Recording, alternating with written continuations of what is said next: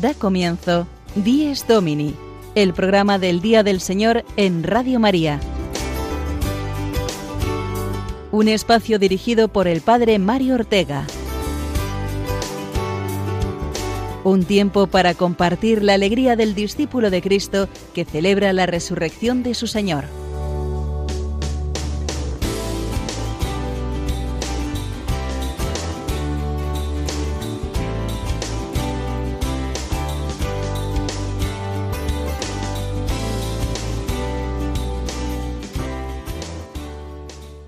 Buenos días, queridos amigos oyentes del programa del Día del Señor. En pleno verano y a mitad de este caluroso mes de julio, sed bienvenidos a esta hora para compartir la alegría de la resurrección del Señor, como cada domingo. Hoy es decimocuarto domingo del tiempo ordinario, y a todos en este día, unos de vacaciones, otros en sus casas, todos unos y otros con la precaución de no contagiarnos, pero con los deseos de vivir y de crecer en la fe y en la caridad, el Señor nos presenta hoy la parábola del sembrador en el Evangelio. Estamos en crisis y quizás no sea tiempo de pensar en recolección de muchas cosas, sino más bien en esa siembra de esperanza y de vida que todos necesitamos, más aún este año. Y la mejor semilla para ello es sin duda la palabra de Dios. Y la mejor disposición por nuestra parte que es la de procurar que el alma sea la tierra buena donde esta semilla pueda dar fruto. En el programa de hoy nos adentraremos en el significado de esta parábola tan importante. Lo haremos de la mano de Sonia Ortega en su sección Guiados por la Palabra de Dios.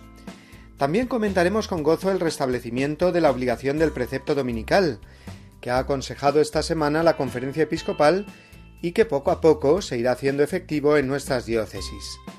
Aprovecharemos además esta circunstancia para recordar, a través de los muchos mensajes que nos habéis mandado, queridos oyentes, lo que significa para un cristiano participar en la misa del domingo y por qué la Iglesia como madre prescribe hacerlo. Y también recordaremos una fiesta mariana de las más importantes y populares del año que celebraremos esta semana, la Virgen del Carmen, el día 16. Estará con nosotros para hablarnos de ella y del carisma carmelitano el padre Miguel Márquez, superior provincial en España de los Carmelitas Descalzos. Y como no, contaremos un domingo más con el padre Julio Rodrigo y la anécdota desde su parroquia. Pero antes vamos a escuchar la palabra de Dios, la parábola del sembrador que nos regala hoy la Iglesia en la liturgia de este domingo 12 de julio decimocuarto del tiempo ordinario.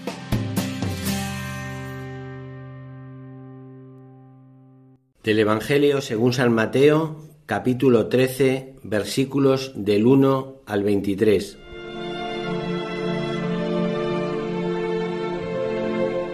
Aquel día salió Jesús de casa y se sentó junto al lago. Y acudió a él tanta gente que tuvo que subirse a una barca. Se sentó y la gente se quedó de pie en la orilla. Les habló mucho rato en parábolas. Salió el sembrador a sembrar. Al sembrar, una parte cayó al borde del camino. Vinieron los pájaros y se la comieron.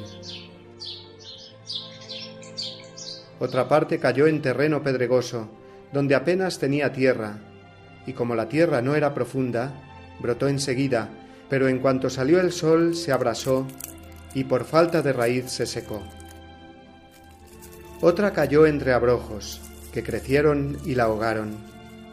Otra cayó en tierra buena y dio fruto, una ciento, otra sesenta, otra treinta. El que tenga oídos, que oiga. Se le acercaron los discípulos y le preguntaron, ¿Por qué les hablas en parábolas? Él les contestó, a vosotros se os han dado a conocer los secretos del reino de los cielos, y a ellos no, porque al que tiene se le dará y tendrá de sobra, y al que no tiene se le quitará hasta lo que tiene. Por eso les hablo en parábolas, porque miran sin ver y escuchan sin oír ni entender. Así se cumple en ellos la profecía de Isaías. Oiréis con los oídos sin entender, miraréis con los ojos sin ver porque está embotado el corazón de este pueblo. son duros de oído, han cerrado los ojos, para no ver con los ojos, ni oír con los oídos, ni entender con el corazón, ni convertirse para que yo los cure. Pero bienaventurados vuestros ojos porque ven y vuestros oídos porque oyen. En verdad os digo que muchos profetas y justos desearon ver lo que veis y no lo vieron, y oír lo que oís y no lo oyeron. Vosotros pues oíd lo que significa la parábola del sembrador. Si uno escucha la palabra del reino sin entenderla, viene el maligno y roba lo sembrado en su corazón. Esto significa lo sembrado al borde del camino. Lo sembrado en terreno pedregoso significa el que escucha la palabra y la acepta enseguida con alegría, pero no tiene raíces, es inconstante, y en cuanto viene una dificultad o persecución por la palabra, enseguida sucumbe. Lo sembrado entre abrojos significa el que escucha la palabra, pero los afanes de la vida y la seducción de las riquezas ahogan la palabra y se queda estéril. Lo sembrado en tierra buena significa el que escucha la palabra y la entiende. Ese da fruto y produce ciento o sesenta o treinta por uno.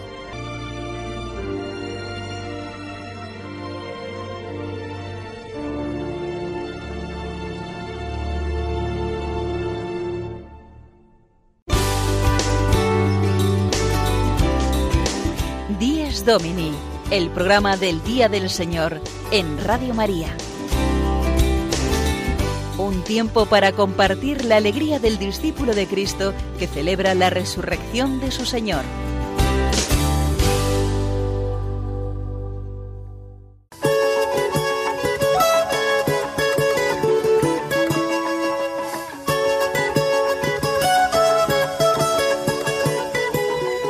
Salió muy temprano un sembrador, tirando semillas en derredor estaba la tierra sedienta de amor y el surco esperando el precioso don. Qué ilusión, qué ilusión, qué ilusión que tenía el sembrador. Él quería ver crecer la flor y después ver el fruto madurando al sol, pero el grano que cayó... Has estado sembrado. Esa es la expresión coloquial que normalmente usamos cuando queremos decirle a alguien que ha tenido una actuación brillante, ingeniosa, creativa cuando en un discurso o ante alguna dificultad ha estado a la altura de las circunstancias. Has estado sembrado. Qué expresión tan simpática, ¿verdad? Bien, pues eh, después de escuchar la parábola de hoy, lo que me sale decir es que Jesús quiere que estemos sembrados. En el sentido que decíamos antes, es decir, a la hora de proclamar sin miedo y sin complejos el Evangelio, pero sobre todo que estemos sembrados en el sentido literal de la expresión, es decir, que caiga en nosotros la siembra de su palabra y esta palabra sea fecunda en nosotros. El periodo de post-confinamiento que estamos viviendo con la amenaza realizada ya en varias zonas de España de vernos confinados de nuevo, pienso que es un momento propicio para sembrar a Jesucristo en el mundo y para ser sembrados por Él. Estas plantas se murieron los abrojos las cubrieron con su manto vegetal. Quizás no veamos que sea el momento ahora de recolección, de cosechar seguridades y triunfos, porque en un periodo de crisis es el momento de arrimar hombros, más bien, y tener paciencia. Es momento de sembrar fe, esperanza y caridad en cada corazón, el propio y el del prójimo. con profunda raíz estas plantas germinaron y con su verdor pintaron aquel suelo cual tapiz como premio de color. Y la parábola del sembrador hoy suena con esta urgencia. Necesitamos más que nunca esta siembra de su palabra en nosotros. La necesita el mundo para no ir a la deriva, sin rumbo. La tierra está abonada por el dolor y la experiencia de fragilidad han desaparecido seguramente muchas piedras de soberbia que impedían que la semilla echara raíz, o muchos abrojos de preocupaciones y afanes de este mundo que ahogan tantas veces, como explica el mismo Jesús, el tallo naciente de la caridad y de los buenos propósitos. El hombre moderno, que se creía superpoderoso y seguro de sí mismo y de lo que prometía falsamente la ciencia y el progreso, se encuentra ahora muy humillado y más consciente de su fragilidad. Por tanto, es tiempo de sembrar la palabra de Dios y dejar que ésta nos siembre, nos fortalezca, nos fecunde, que si no lo hacemos, tantas personas corren el riesgo, corremos el riesgo de acoger semillas de malas hierbas, ideologías sin Dios, sin amor, supersticiones, falsos ídolos o sectas. Es tiempo de descubrir la verdad del Evangelio, su sencillez y por ello la luz y la fuerza que comunica el mensaje de Jesucristo. En un momento de oscuridad basta una simple cerilla encendida para dar mucha luz. Por eso que estemos sembrados, llenos de la semilla de su palabra y a la vez decididos y brillantes a la hora de transmitirla. Vamos a dar paso ahora a la sección Guiados por la palabra de Dios en la que hoy nuestra querida Sonia Ortega, docente de Sagrada Escritura en la Universidad San Damaso de Madrid, nos ofrece el comentario a la parábola del sembrador, que se proclama en la liturgia de hoy en toda la Iglesia.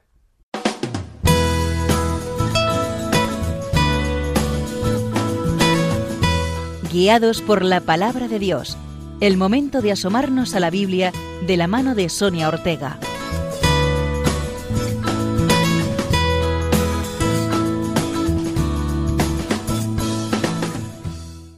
El capítulo 13 del Evangelio de San Mateo contiene ni más ni menos que siete parábolas.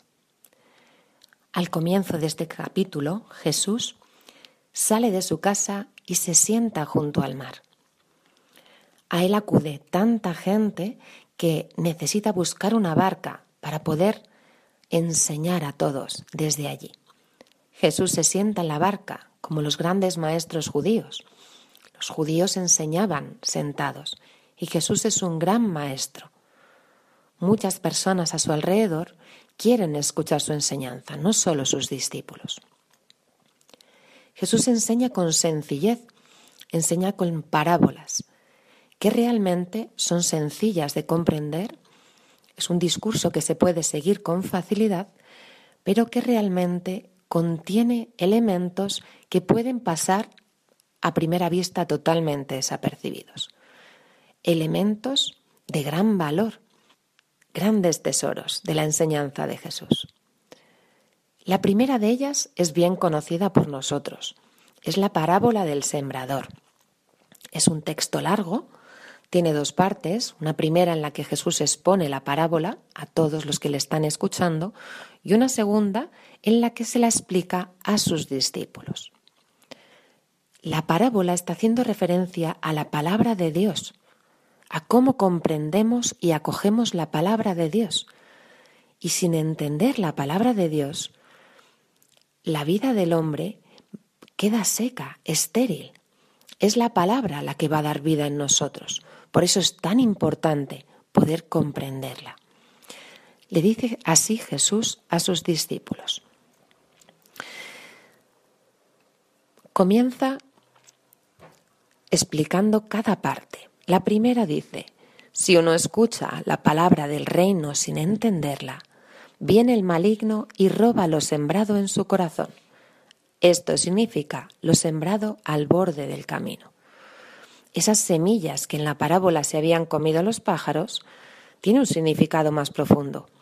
Cuando yo escucho la palabra de Dios, cuando yo leo un texto bíblico o cuando eh, la palabra es proclamada en la liturgia, y no la comprendo, no sé ni a qué corresponde, ni de quién está hablando, no entiendo nada, esto hemos tenido experiencia todos, pues el maligno se la lleva.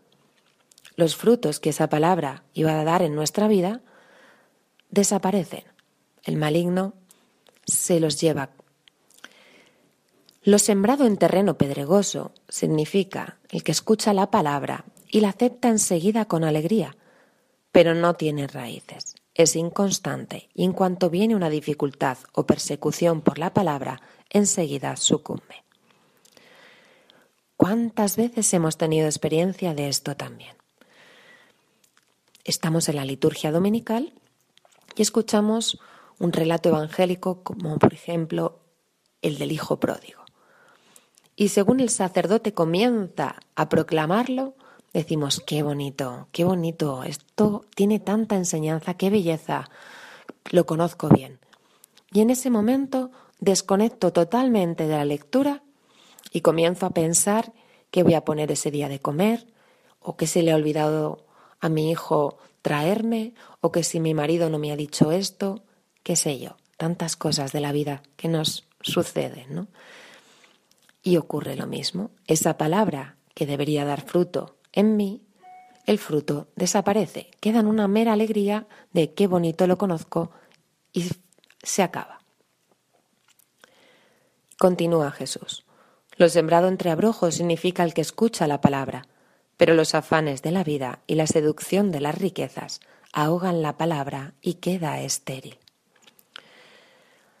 Escucho la palabra y la palabra tiene algo que decirme, algo importante, que además toca algo que estoy viviendo en mi vida, un acontecimiento incluso doloroso de mi vida, y me enseña cuál es el camino a seguir pero no estoy dispuesto a hacerlo. No estoy dispuesta a escuchar esta palabra porque supone tener que dejar cosas en mi vida, realizar cambios o incluso pedir perdón a una persona a la que no quiero hacerlo.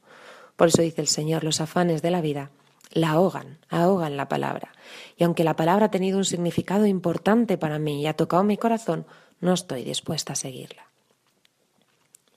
Por último, dice Jesús, lo sembrado en tierra buena significa el que escucha la palabra y la entiende. Ese da fruto y produce ciento o sesenta o treinta por uno. La tierra buena de nuestro corazón realiza dos acciones cuando escucha la palabra del Señor. Una, una escucha obediente. Es el famoso Shema Israel. No solo es escuchar, no solo es oír, sino que mi voluntad se adhiera a esa palabra. Al escucharla, mi voluntad quiere cumplirla. Y por otra, entenderla. Es necesario entender la palabra de Dios. No puede ser que no la comprendamos. Tenemos que poner los medios para esto. A veces un buen comentario, clases de Biblia, preguntas a los sacerdotes. Es muy importante entender la palabra de Dios para que pueda dar fruto en nuestra vida. La palabra es creadora, decíamos al principio del Génesis, porque crea cosas nuevas, también en mí, cuando escucha la palabra. Crea en mí algo nuevo, da vida nueva, a veces 100, otras 60 y otras 30.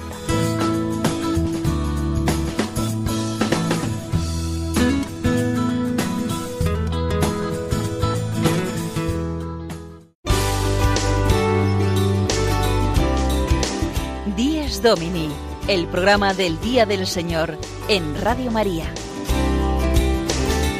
Un tiempo para compartir la alegría del discípulo de Cristo que celebra la resurrección de su Señor.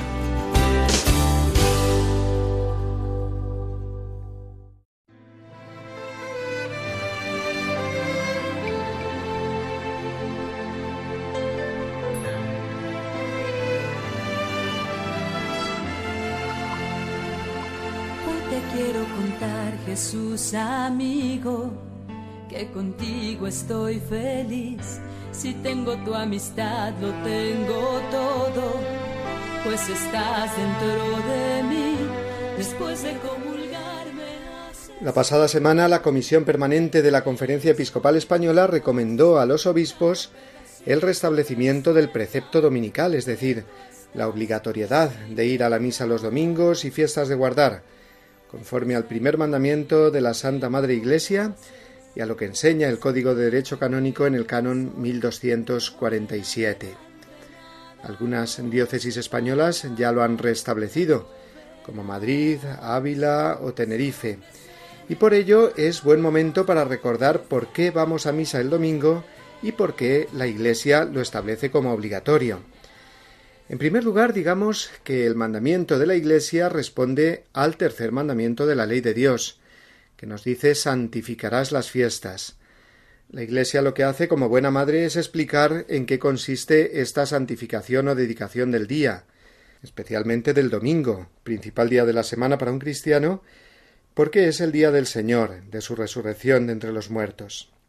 Se santifica el domingo ante todo con el tesoro más santo que tenemos, que es la Eucaristía, de modo que la Eucaristía del domingo fundamenta y confirma toda la práctica cristiana. Así nos lo enseña literalmente el Catecismo en el número 1181. Es por tanto el momento más importante de la semana, el que da sentido a todo lo que creemos y a las obras buenas que realizamos. La misa del domingo es además el momento de alimentarnos para que tengamos vida eterna en nosotros, con el alimento de Cristo mismo, su cuerpo, sangre, alma y divinidad. No se trata, por tanto, de una mera obligación, es una necesidad para el cristiano participar en la misa. Por eso no se entiende que la Iglesia no lo tenga como obligación, igual que no se entendería que una madre no obligara a su hijo a comer si ve que éste no lo hace y corre peligro su salud. Desde mediados del mes de marzo, debido a la pandemia, se prohibió la celebración pública de la misa en la mayoría de las diócesis y nuestros obispos dispensaron de la obligatoriedad del precepto dominical. Pues bien, desde hace ya casi dos meses, gracias a Dios, y con la responsabilidad por parte de todos de seguir guardando las medidas de seguridad e higiene, podemos participar en la Eucaristía con normalidad y provecho de nuestra vida cristiana. Hemos recibido muchos mensajes respondiendo a esta pregunta ¿Por qué voy a misa los domingos? Los escuchamos ahora, porque son el mejor y el más gozoso testimonio de querer vivir la participación en la Eucaristía. ¿Por qué voy a misa los domingos? Nuestros oyentes, adultos, jóvenes y niños, nos responden. Vas a misa el domingo con, la alegría y las ganas del que va a su casa, y eso también lo percibe tu familia y, es también un punto de unión junto a lo más importante que es Dios y su sacrificio por nosotros. Voy a misa los domingos porque soy católica y así lo hacemos todos los católicos del mundo en domingo, que además de estar unidos por lo que Jesucristo nos pide, también queremos manifestar nuestra fidelidad y obediencia a la Iglesia. La verdad es que nos da mucha fuerza eh, comulgar domingo a domingo o día a día cuando podemos ir. Vamos a misa el domingo para revivir la pasión, muerte y resurrección de nuestro Señor Jesucristo, que en la última cena con sus discípulos bendijo el pan y el vino, diciendo, Este es mi cuerpo y mi sangre. Voy a misa porque quiero a Jesús. Porque realmente es algo que me llena, es algo que, que lo necesito es donde realmente me encuentro con Jesucristo y donde recibo sus fuerzas para seguir el camino de la vida. Es como una necesidad del corazón, ese encontrarnos con el Señor, sobre todo en la comunión sacramental y también encontrarnos con todos los hermanos en la iglesia. Yo lo necesito como ir a casa de un amigo, que es donde voy, a casa de Jesús, y quiero ir allí porque como cristiana es mi obligación. Voy a misa el domingo para alabar y bendecir a Dios Padre, para vivir la fe con mi esposa e hijas, con mi parroquia y con toda la iglesia. Porque soy cristiana y creo en Jesucristo. Yo voy a misa los domingos porque creo realmente que es un verdadero, un verdadero encuentro con Dios y entonces qué mejor manera que poniendo, por así decirlo, como un broche a la semana y dándole gracias por todo lo que nos ha dado. A mí, personalmente, me hace bien ir a misa, porque me siento bien espiritualmente y al recibir a Jesús me renueva, siento una paz interiormente y al finalizar la misa vengo a casa y transmito esa paz. Voy a misa para aprender a amar. Voy entre semana también pero el domingo es ya más plenitud con la comunidad. Voy a misa porque me siento parte de esa familia y porque necesito estar con la gente que piensa como yo, que siente como yo y por pues siempre las homilías te sirven como para guiarte en tu camino en la vida. Mm, pues voy a misa el domingo en respuesta a la entrega que, Por amor hizo Jesús hace dos mil años y repite en cada Eucaristía. Para mí es porque me gusta mucho, porque lo necesito y porque es un momento de reflexión y de dar gracias. A mí me hace bien ir a misa y recibir la palabra eh, es hermoso, me transmite a mí eh, lleno de vida, me hace sentirme bien y también vengo a casa y lo transmito acá con mi familia. Pues para encontrarme con el Señor y poder alimentar mi alma con su palabra y con la Eucaristía, con su cuerpo.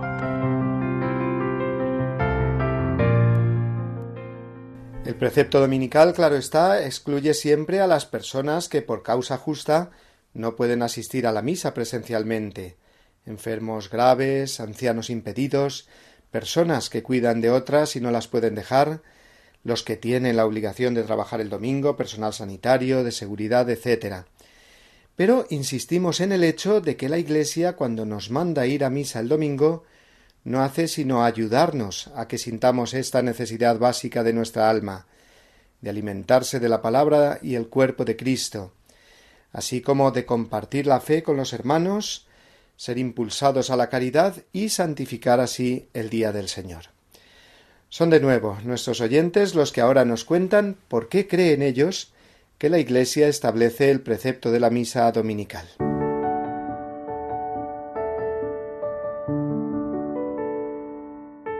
La Iglesia es madre y nos pide lo mejor. Y la misa es la renovación de nuevo del sacrificio de la cruz. Ojalá fuéramos conscientes para sacar todas las gracias que se nos ofrecen en vez de verlo como algo pesado y tedioso. Así es que la Iglesia nos hace un favor muy grande con este precepto dominical.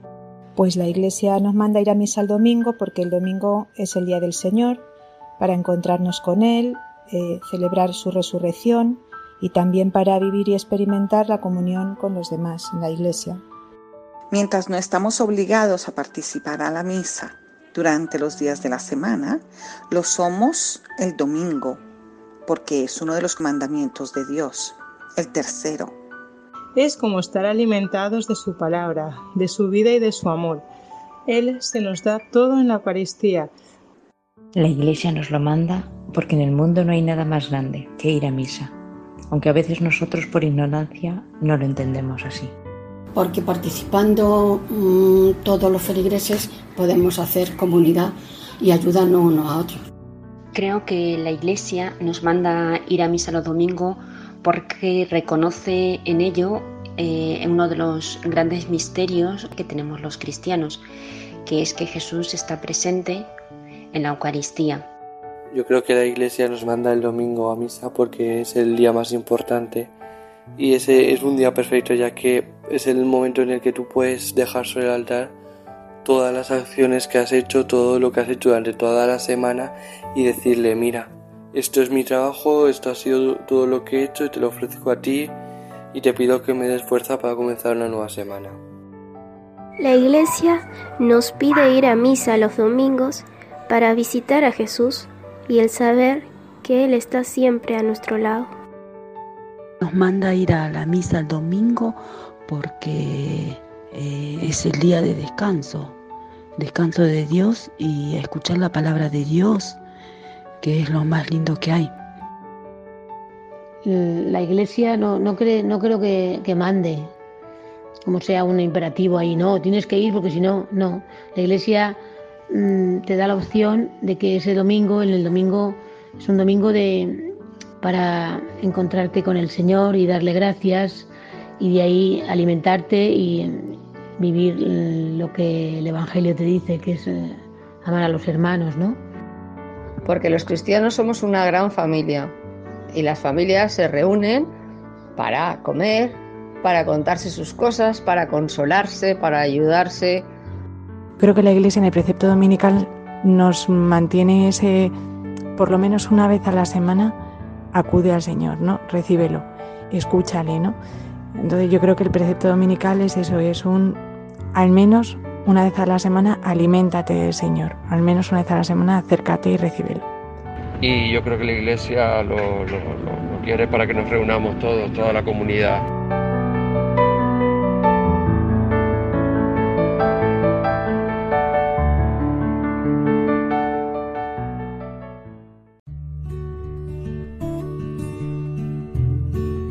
La celebración dominical del día y de la Eucaristía del Señor tiene un papel principalísimo en la vida de la Iglesia. El domingo, en el que se celebra el misterio pascual, por tradición apostólica, ha de observarse en toda la Iglesia como fiesta primordial de precepto. Catecismo de la Iglesia Católica, número 2177.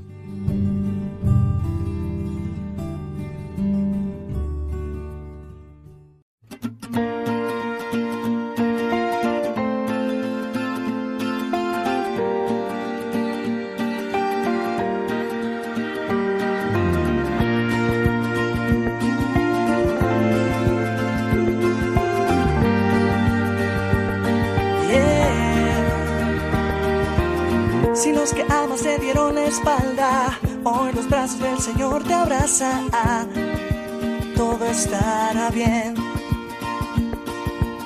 Si no tienes para pagar la casa, eres dueño del oro y la plata, todo estará bien. Solo tienes que confiar en él. Pronto el sol saldrá otra vez y tú volverás a nacer. Eh, eh, eh, todo estará bien, todo estará bien. En mi soledad me acompaña la fe. Todo estará bien, todo estará bien. En mi enfermedad, si yo estoy con él, todo estará bien. Todo estará bien.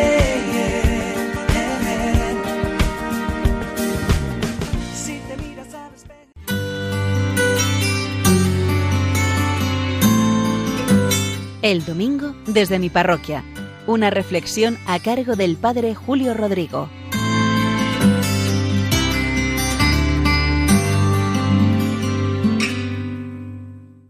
Muy buenos días y muy buen domingo a todos. El pasado domingo inaugurábamos aquí en Boadía del Monte, en la provincia de Madrid, donde yo soy párroco, un año jubilar, Teníamos que haberlo hecho el 25 de marzo, pero no pudo ser por las razones que todos conocemos. Estábamos confinados. Por esa razón se suspendió. Y este domingo 5 de julio el obispo de Getafe sí que inauguraba solemnemente este año santo. Lo hacía con la apertura de la puerta santa y con una Eucaristía más solemne de lo habitual celebrada en la capilla de las Madres Carmelitas. Seguro que se estarán preguntando por qué razón han concedido un año jubilar en Boadía del Monte. La razón es que se cumplen en este año 2020 los 350 años de la creación del convento de Carmelitas Descalzas de Boadilla, del convento de la Encarnación y de San José. Fue el 1670 cuando vinieron unas religiosas de Alcalá de Henares a fundar aquí en Boadía del Monte. El promotor fue el señor de esta villa, en aquel entonces, don Fernando González de Uzqueta, que según nos cuentan era pariente lejano de Santa Teresa de Jesús y tenía este deseo, que en su señorío hubiese una de estas comunidades fundadas por Santa Teresa. Él no pudo ver el proyecto, murió antes, pero su mujer, María de Vera Barco y Gasca, culminó toda esta obra. De momento la comunidad se instaló en el palacio que ellos tienen que ellos tenían, mejor dicho, aquí en Boadía del Monte. El palacio luego se transformaría en el actual Palacio Ventura Rodríguez del infante don Luis de Borbón que podemos contemplar. Allí se instaló provisionalmente mientras que se edificaba el convento que finalizó en 1674. Yo pienso que estos señores querían tener un convento de carmelitas cercano para que fuese un gran apoyo porque estos conventos lo son, un apoyo de fe, un apoyo de oración, un apoyo de consuelo. Yo lo veo constantemente, yo soy el capellán de esta comunidad de carmelitas, más de una vez les he hablado de estas religiosas, y veo que siguen siendo un apoyo. Ellas realizan este trabajo y es un trabajo además querido y reconocido por todos. Es un apoyo esta comunidad pues para nuestra fe. ¿Cuántas veces me dicen, "Padre, venir a las misas con estas religiosas es como un pequeño paraíso?" O me dicen, "Padre, he llamado para que recen por el problema, por la dificultad, qué sé yo, por tantas necesidades que tenemos constantemente." O veo también con frecuencia a personas que sufren y se acercan a recibir consuelo de estas religiosas saben escuchar muy bien y saben animar también. Este año jubilar durará hasta el 19 de marzo de 2021, el día de la fiesta de San José, y se puede ganar la indulgencia. Ya saben que la indulgencia plenaria es el perdón más absoluto que concede la Iglesia, como una especie de amnistía de todos nuestros pecados. Se requiere confesar la fe, orar por el Papa y sus intenciones, y comulgar y confesarse bien días antes o bien días después. Las religiosas han editado un libro con motivo de este año jubilar, de este aniversario de su fundación. El libro se titula Boadía del Monte, un pueblo con estrella, y lo pueden adquirir aquí en el propio convento. Lo ha escrito un padre carmelita, el padre Fernando Domingo. En él narra la historia y el sentido, por otra parte, de estos conventos fundados por Santa Teresa de Jesús. De hecho, él hace referencia al título, Boadía del Monte, un pueblo con estrella, porque Santa Teresa de Jesús, cuando fundó el primer convento de la Reforma Carmelitana, allí en Ávila, el convento de San José, comentó de él, sería una estrella que daría de sí un gran resplandor. Son bonitas palabras estas de Santa Teresa. Sin duda alguna que este convento de carmelitas descalzas de Boadía del Monte y tantos conventos y monasterios de clausura son estrellas, estrellas que reflejan en nuestra sociedad la luz y el resplandor de Dios. Pues nada más amigos, que si tienen tiempo a lo largo de estos meses que dura el año jubilar, acérquense, así conocen este convento y también ganan esa indulgencia plenaria para el perdón de todos nuestros pecados. Feliz domingo y hasta la semana que viene.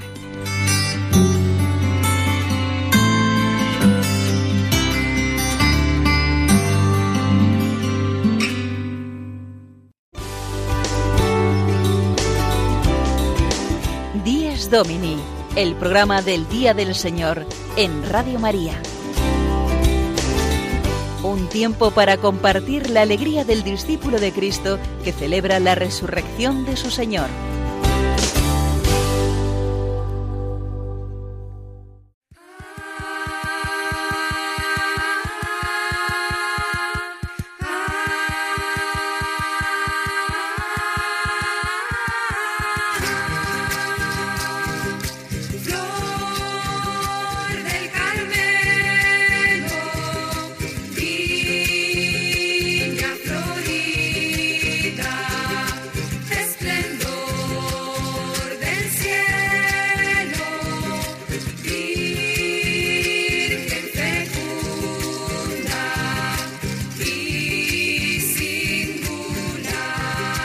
Este himno que estamos escuchando nos recuerda que se acerca una de las fiestas más populares y entrañables de la Santísima Virgen. En pleno mes de julio y en infinidad de lugares se celebra el día 16 Nuestra Señora la Virgen del Carmen. Y entre todos los que celebran esta advocación mariana, marineros y hombres del mar, además de innumerables pueblos, ciudades y parroquias, están los religiosos y religiosas carmelitas, la Orden de la Virgen María del Monte Carmelo donde tiene su origen la Virgen del Carmen. Y tenemos la suerte esta mañana de contar entre nosotros con el padre provincial de los Carmelitas Descalzos de España, el padre Miguel Márquez. Buenos días, padre Miguel. Buenos días, Mario. Bueno, ya nos estamos preparando, os estáis preparando vosotros especialmente para vuestra fiesta, la familia carmelitana, ¿verdad? Sí, estamos eh, durante la novena y, ya nos queda poquito. Es todo el mes de julio dedicado a la Virgen en nuestra tradición carmelitana y, especialmente durante la novena. Así que en todas nuestras iglesias, parroquias se celebra muy, muy intensamente, con mucha, con mucha alegría. Muchos conocen la fiesta de la Virgen del Carmen, cuando se celebra, le tienen mucha devoción, pero quizás no sepan, Padre Miguel, eh, exactamente el origen de esta devoción, de esta advocación, mejor dicho, de la Virgen del Carmen que está en el origen de, de vuestra orden, ¿no?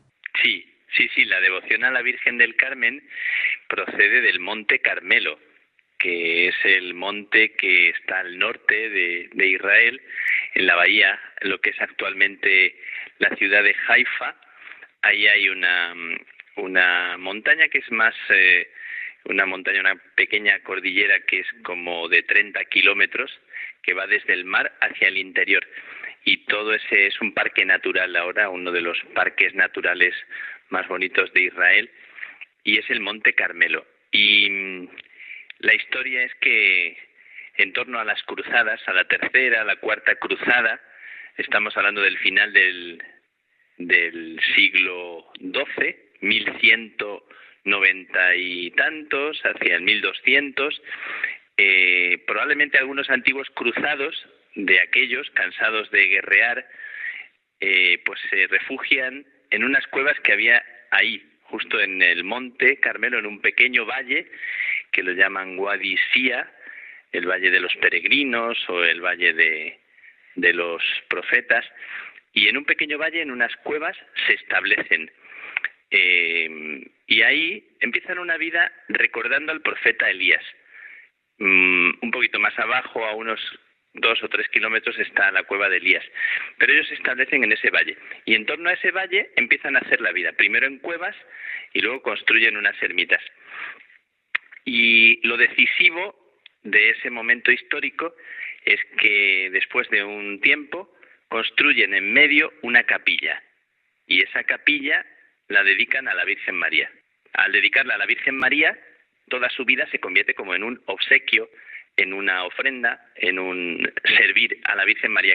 Eh, cuando luego los carmelitas, aquellos moradores ermitaños, se vuelven a Europa, que son expulsados de nuevo por, por los sarracenos, se traen a Europa la devoción a aquella Virgen y los empiezan a llamar los carmelitas y a la Virgen la Virgen del Carmen posteriormente. Y ese es el origen de la devoción eh, a la Virgen del Carmen, aquella ermita que le dedican a aquellos ermitaños, los primeros ermitaños del Monte Carmelo. Y una de las características que más identifican esta devoción a la Virgen del Carmen es sin duda el escapulario, que es una pequeña representación de vuestro hábito carmelita, ¿verdad? Y que indica esa protección materna de María. Sí, la parte del escapulario es como la parte más importante de nuestro hábito que tiene como un resumen en el pequeño escapulario que, que se ha convertido en una de las devociones más importantes también de, de la tradición cristiana el escapulario que es de tela marrón, como es marrón el hábito nuestro, y que es un signo de la protección de la Virgen.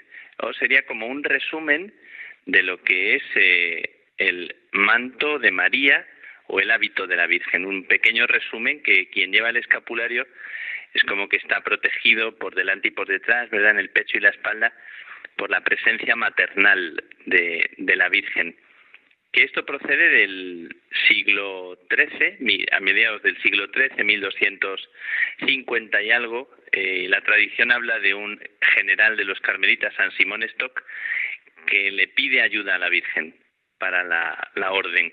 Era un momento difícil, un momento que la orden estaba así en dificultad, incluso con posibilidad de, de extinción, y él le pide eh, protección a la Virgen a través de una oración que se ha popularizado, que es el Flos Carmeli. ¿verdad? Flor del Carmelo, viña florida, esplendor del cielo, Virgen fecunda y singular, protege a los carmelitas, eh, estrella del mar, resumido. Y se cuenta, la tradición cuenta que a San Simón Stock la Virgen está representada en muchas iglesias de los carmelitas y en otros lugares, eh, le da un, un trozo de tela, que es el escapulario, que es el manto suyo, y le dice que protegerá a todo el que lleve aquel manto y le protegerá y quien muera con él le sacará del purgatorio, ¿verdad? Como que no no conocerá el infierno, ¿no? Eh, tiene dos partes, una es esta y la, la promesa y la otra también se populariza posteriormente que quien muera con el escapulario en el siguiente sábado será liberado por la Virgen. Bueno, más allá de, del, del, privilegio o del, ¿verdad? de la realidad más, eh, más extraordinaria, sobre todo el, el escapulario significa una alianza con María, una alianza con ella, una alianza de, complicidad, de comunión, de, sentir a María en las propias entrañas y de estar dentro del, misterio de María, como hijo, como, como hermano. Nosotros nos llamamos hermanos de la Bienaventurada Virgen María del Monte Carmelo. Entonces el escapulario es, sí, como una señal de devoción a la que se le atribuye muchas gracias, muchos muchos privilegios, muchas eh, cosas extraordinarias, pero sobre todo lo más extraordinario es que nos configura evangélicamente con la Virgen, nos hace hijos suyos como, como nos dio en herencia Jesús en la cruz, ¿verdad? Como que ahí tienes a tu madre, ahí tienes a tu hijo, y llevar el escapulario es como un recordatorio de, esta alianza tan bonita que los cristianos queremos tener con María como, como segura tabla de salvación como aquella que nos conduce, que cuando la invocamos sabemos que vamos eh, con la confianza plena de que, de que ella siempre nos, nos lleva a puerto seguro. Y ese puerto seguro es Jesús. Y hablando de puerto, por eso la Virgen del Carmen, ¿verdad? Es patrona también de todos los eh, hombres y mujeres del mar, de todos los marineros, ¿verdad? Sí, el Monte Carmelo, en la parte que da al Mediterráneo, en la bahía de Haifa, en lo alto, conserva, como a cuatro kilómetros de aquel valle donde están las ruinas de la primera ermita, a cuatro kilómetros en lo que es el promontorio, en lo alto ahora es un mirador precioso, es uno de los sitios que visitan los peregrinos cuando van. Desde allí se divisa toda la bahía de Haifa y se divisa eh, lo que era la lugar, el lugar de los templarios, eh, San Juan de Acre, y al norte el Líbano. Es una zona estratégica, fundamental. Entonces, eh, la Virgen desde ese alto, ahora hay un santuario, Estela Maris, estrella del mar, desde ese alto, divisando el mar, siempre eh, con el faro, los marineros que miraban hacia, hacia el monte, veían el faro y, y María quedó como, como señalada como la estrella del mar, como la que protege el camino de los, de los marineros, ¿verdad? El navegar y desde entonces se la llama así la, la estrella del mar porque además se le atribuyen también tantas gracias no para los hombres que, que zozobran o que o que están en la inseguridad del mar sin, sin rumbo o con tantos peligros y se extiende del mar a, a todos los peligros de la tierra, como que el escapulario es, es aquel que nos abraza en la inseguridad de la vida. Y, y la Virgen como la estrella que en la noche nos guía, guía la barquilla hacia el puerto que es que es Jesús como decías no o sea que es un una, una devoción y una simbología tan, tan bonita, tan, tan real y tan viva para hoy, para nosotros, que necesitamos tanto una mano segura que nos conduzca a puerto. Claro que sí, y por eso nos explicamos mejor cómo pues ha tenido tanta popularidad, tiene tanta popularidad en nuestros pueblos, en tantas parroquias, entre la gente del mar, por supuesto, ya lo hemos dicho, y cómo también la nueva evangelización pues pasa por ahí, por presentar de nuevo siempre a la Virgen María como protectora, como faro, seguro que nos hace eh, recuperar, digamos, nuestro camino si lo hemos perdido o encontrar el sentido de la vida. Pues muchísimas gracias, Padre Miguel Márquez, superior provincial de los Carmelitas Descalzos en España. Te agradecemos muchísimo tu presencia eh, esta mañana en nuestro programa. Mucho gusto para ti, Mario, y para todos los que escuchan, para toda la gente que nos escucha aquí en España o en otros lugares, eh, pidiendo a la Virgen María, a la Virgen del Carmen, pues le pedimos a ella, le pido a ella que proteja con su manto, que cuide y que haga sentir la, la brisa, la brisa de su de su cercanía a cualquiera que ahora nos escuche, que la invoque, que diga simplemente su nombre María, para sentir como la vida se abre a, a lo que Jesús eh, espera de nosotros y se lo pedimos a María que nos que nos arrope y que nos lleve de la mano esa es nuestra confianza y seguridad y siempre siempre obra y siempre nos, nos devuelve siempre la, la gracia. Muchas gracias, Padre Miguel. Pues eh, que pases un feliz domingo y con todos tus hermanos y hermanas carmelitas también la festividad de la Virgen del Carmen pasado mañana. Muchas gracias, que Dios os bendiga.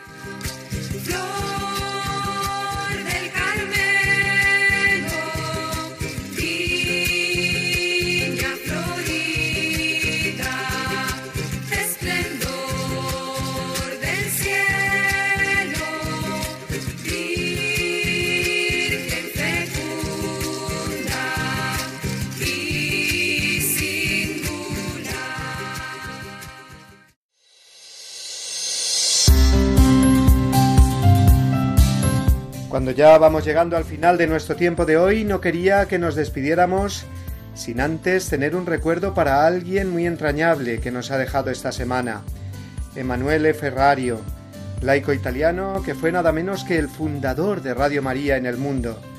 Primero en la emisora en Italia y después fundó también la familia mundial de Radio María, la World Family, en la que yo tuve la gracia de colaborar desde su sede en Roma durante varios años, y que ha conseguido que esta emisora de la Virgen se extienda ya por más de 80 países. Ayer pudimos seguir desde estas ondas el funeral de don Emanuele, que nos ha dejado un verdadero ejemplo de lo que puede un laico cristiano cuando está verdaderamente enamorado de la Virgen y comprometido con la evangelización. Descanse en paz. Emanuele Ferrario, fundador de Radio María.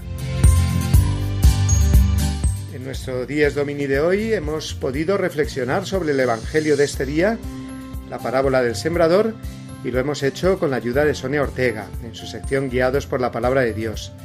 También hemos contado con la colaboración de muchos de vosotros, oyentes, que nos habéis mandado vuestros mensajes diciéndonos que es para vosotros la Santa Misa. Lo hemos hecho al hilo del restablecimiento de la obligación del precepto dominical, que poco a poco se va decretando en las diócesis españolas. Y como cada domingo también ha estado con nosotros el padre Julio Rodrigo hablándonos hoy del jubileo que comenzó hace unos días en Boadilla del Monte, Madrid, con motivo del 350 aniversario de la fundación del convento de Carmelitas Descalzas.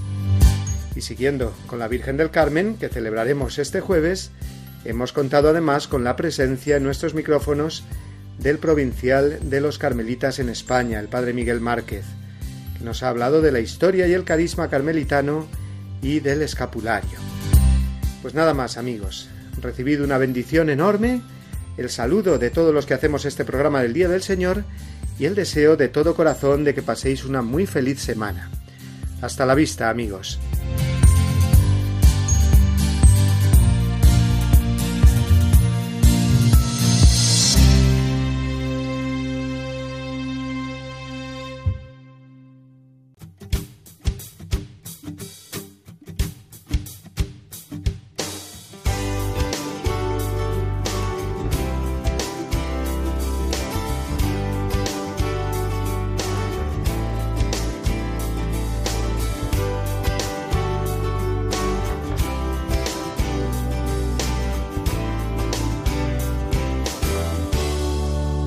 Y así termina Dies Domini, el programa del Día del Señor en Radio María. Un espacio dirigido por el Padre Mario Ortega. Un tiempo para compartir la alegría del discípulo de Cristo que celebra la resurrección de su Señor.